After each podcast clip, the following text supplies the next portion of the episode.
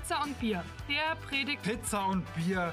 Boah, das klingt lecker. Ich habe richtig Kohldampf. Dann bist du hier genau richtig. Hier gibt es etwas Gutes. Nicht nur für den Leib, sondern auch für Geist und Seele. So vielfältig und bunt wie der Belag der Pizza und erfrischend wie ein kühles Bier an einem warmen Sommerabend. Ich kann's kaum erwarten. Okay, dann geht es jetzt los.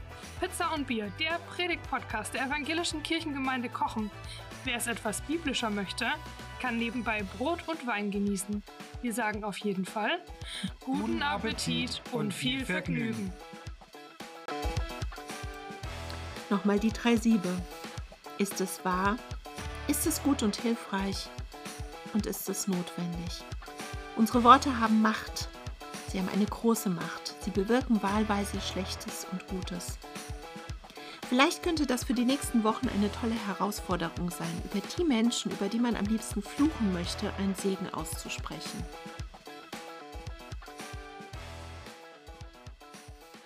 Ein Politiker, eine Politikerin setzt einen Tweet ab. Eine kurze Nachricht aus wenigen Worten, denn mehr passen ja gar nicht in einen Tweet. Sekunden später ist die Welt in Wallung, um nicht zu sagen am Rande einer diplomatischen Katastrophe. Was ist passiert? Nun, die Worte waren nicht passend. Sie waren zu scharf, überzogen, zu einseitig.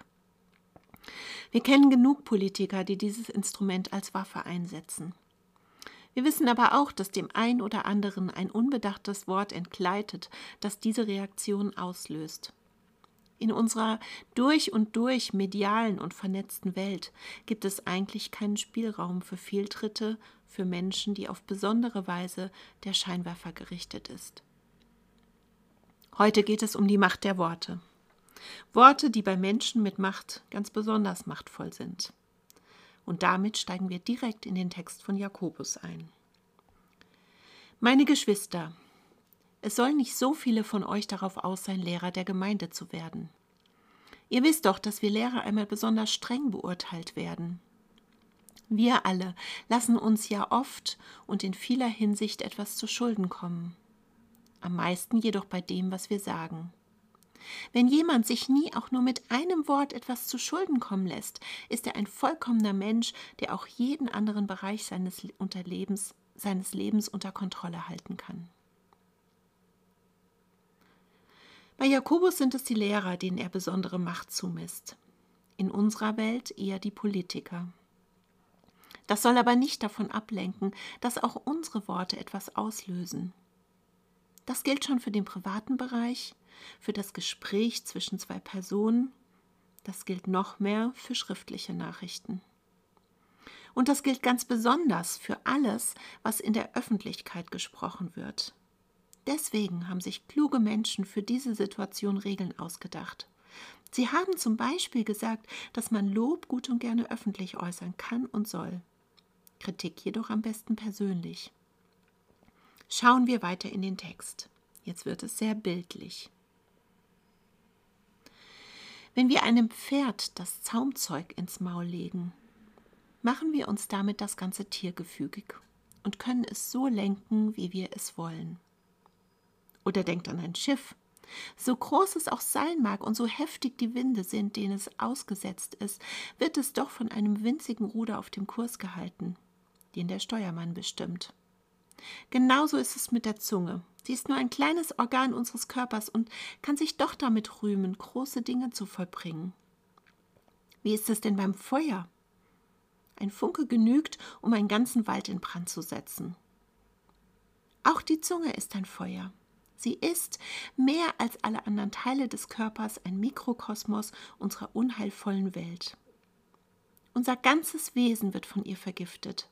Sie setzt die gesamte menschliche Existenz in Brand mit einem Feuer, das die Hölle selbst in ihr entzündet. Es gelingt dem Menschen zwar, die unterschiedlichsten Tiere zu zähmen, Raubtiere und Vögel, Reptilien und Fische. Sie alle hat der Mensch gebändigt. Doch die Zunge kann kein Mensch bändigen. Sie ist ein ständiger Unruheherd, eine Unheilstifterin, erfüllt von tödlichem Gift. Starke Bilder. Die Zunge ist wie das Zaumzeug beim Pferd. ist in der Lage, ein wildes Pferd zu zügeln und zu leiten. Die Zunge ist das Ruder bei einem großen Schiff. Sie ist in der Lage, das Schiff zu steuern, obwohl auf offener See heftige Winde an ihr zerren. Die Zunge ist wie ein Funke, der ausreicht, um einen ganzen Wald in Brand zu setzen. Wir wissen das, weil wir in den letzten Jahren viele trockene Sommer hatten und erlebt haben, wie auch unsere Wälder brennen. Und jetzt gibt die Beschreibung von Jakobus. Jetzt wird sie sehr negativ. Mit dieser Macht kann die Zunge großes Unheil anrichten. Er spricht dem Menschen geradezu die Fähigkeit ab, seine Zunge unter Kontrolle zu haben, sondern er geht davon aus, dass die Zunge ein Eigenleben führt. Weil sie aber so mächtig ist, übernimmt sie damit die Steuerung des ganzen Menschen. Das ist eine spannende These, oder? Was würdet ihr sagen? Wer hat bei euch die Kontrolle? Habt ihr die Kontrolle über eure Zunge? Oder ist die Zunge manchmal oder auch öfter schneller als eure Gedanken und formuliert Dinge, die besser nicht gesagt worden wären? Und wenn ich in einer ehrlichen Selbstanalyse zu der Erkenntnis komme, ja, bei mir ist das so, mir rutscht da öfter etwas raus, was oje oje gar nicht gut ist, besonders wenn größere Emotionen im Spiel sind. Was könnte man dagegen tun? Denn Jakobus hat ja recht, wenn er uns so drastisch vor Augen malt, wie das läuft. Wenn dieses kleine Organ Zunge das Ruder übernimmt, dann läuft eigentlich etwas verkehrt. Eigentlich sollte der Kopf denken und das Herz fühlen und die Zunge zum Ausdruck bringen, was vorher von Kopf und Herz geprüft wurde. Sokrates sprach davon, dass man alles, was man sagt, durch drei Siebe sieben soll. Das ist so etwas wie eine Anleitung dieses Prüfprozesses. Das erste Sieb ist das Sieb der Wahrheit. Ist das, was ich sage, wahr? Oder weiß ich schon beim Aussprechen, dass ich da gerade Unwahrheiten weiter verbreite? Nun sind die meisten von uns keine notorischen Lügner, aber wir übertreiben schon mal gerne. Wir erzählen gerne weiter und bauen die eine oder andere Pointe mit ein, die die Geschichte interessanter macht, aber leider auf Kosten der Wahrheit geht. Wir lassen auch manchmal gern verkomplizierende oder erklärende Fakten weg, weil Geschichten einfach in ihrer Einfachheit besser kommen, wenn sie klar sind und nicht so kompliziert, wie das Leben nun mal so ist. Also das erste Sieb ist das Sieb der Wahrheit. Das zweite Sieb ist das Sieb der Güte. Ist das, was ich sage, gut? Gut im Sinne von Güte. Vermittelt es Güte, vermittelt es Liebe weiter. Oder stärkt es prinzipiell eher das Böse? Hm. Da wird schon wirklich richtig schwierig, denn das Gute verkauft sich meistens nicht so gut, jedenfalls nicht als Geschichte. Man muss nur mal die Titelseite der Bild anschauen.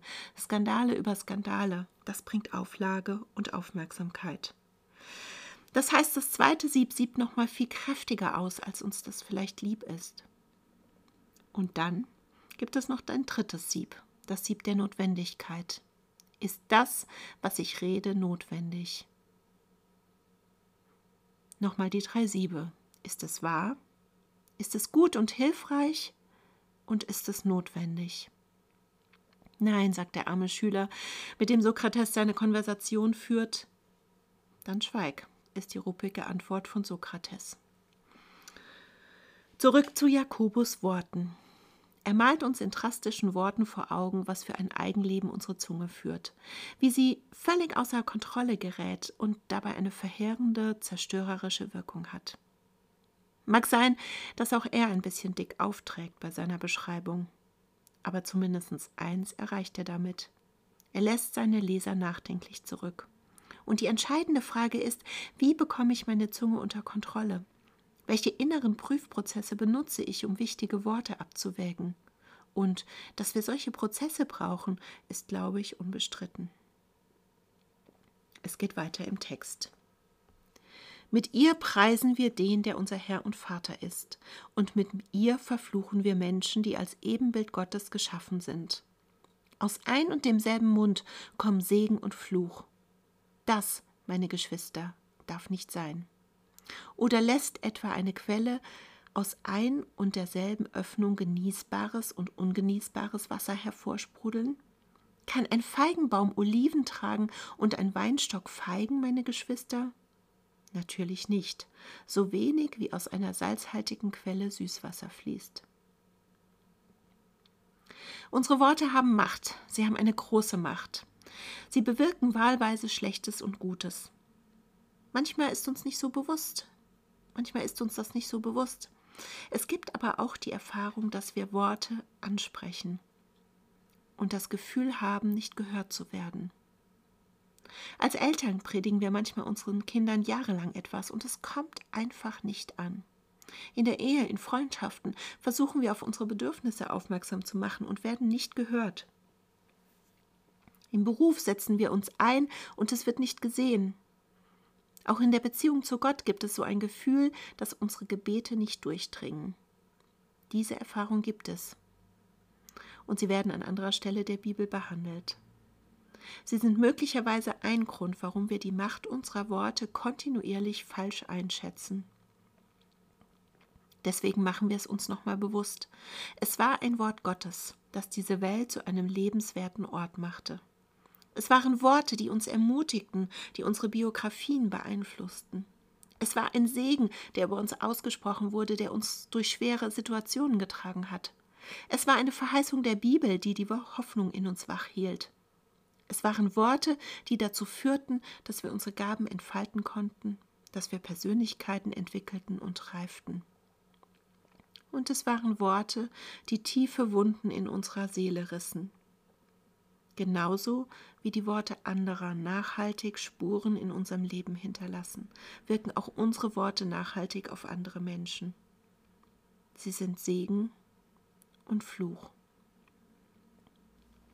Vielleicht könnte das ja für die nächsten Wochen eine tolle Herausforderung sein, über die Menschen, über die man am liebsten fluchen möchte einen Segen auszusprechen. Schleicht einer von euch die ändert hoch und ihr habt schon ein paar wüste Beschimpfungen auf der Zunge.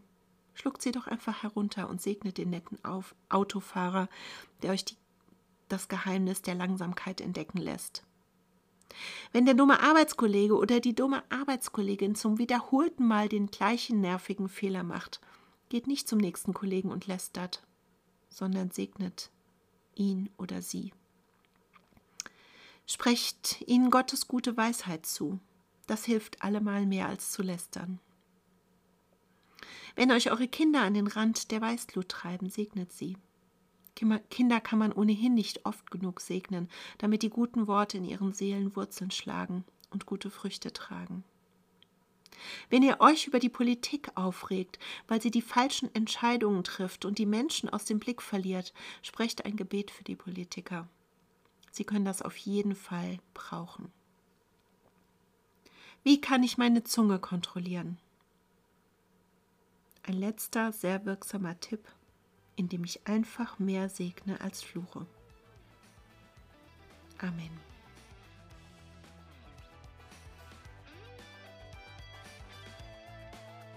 Hat es dich gestärkt? Dann gib diesen Podcast gerne weiter an Menschen, denen er ebenfalls gut tun könnte. Hast du einen Verbesserungsvorschlag? Dann melde dich gerne bei uns. Möchtest du regelmäßig über Anliegen der Gemeinde informiert sein? Dann abonniere unseren Newsletter oder folge uns auf Instagram oder Facebook. Sei gesegnet und tschüss, bis zum nächsten Mal.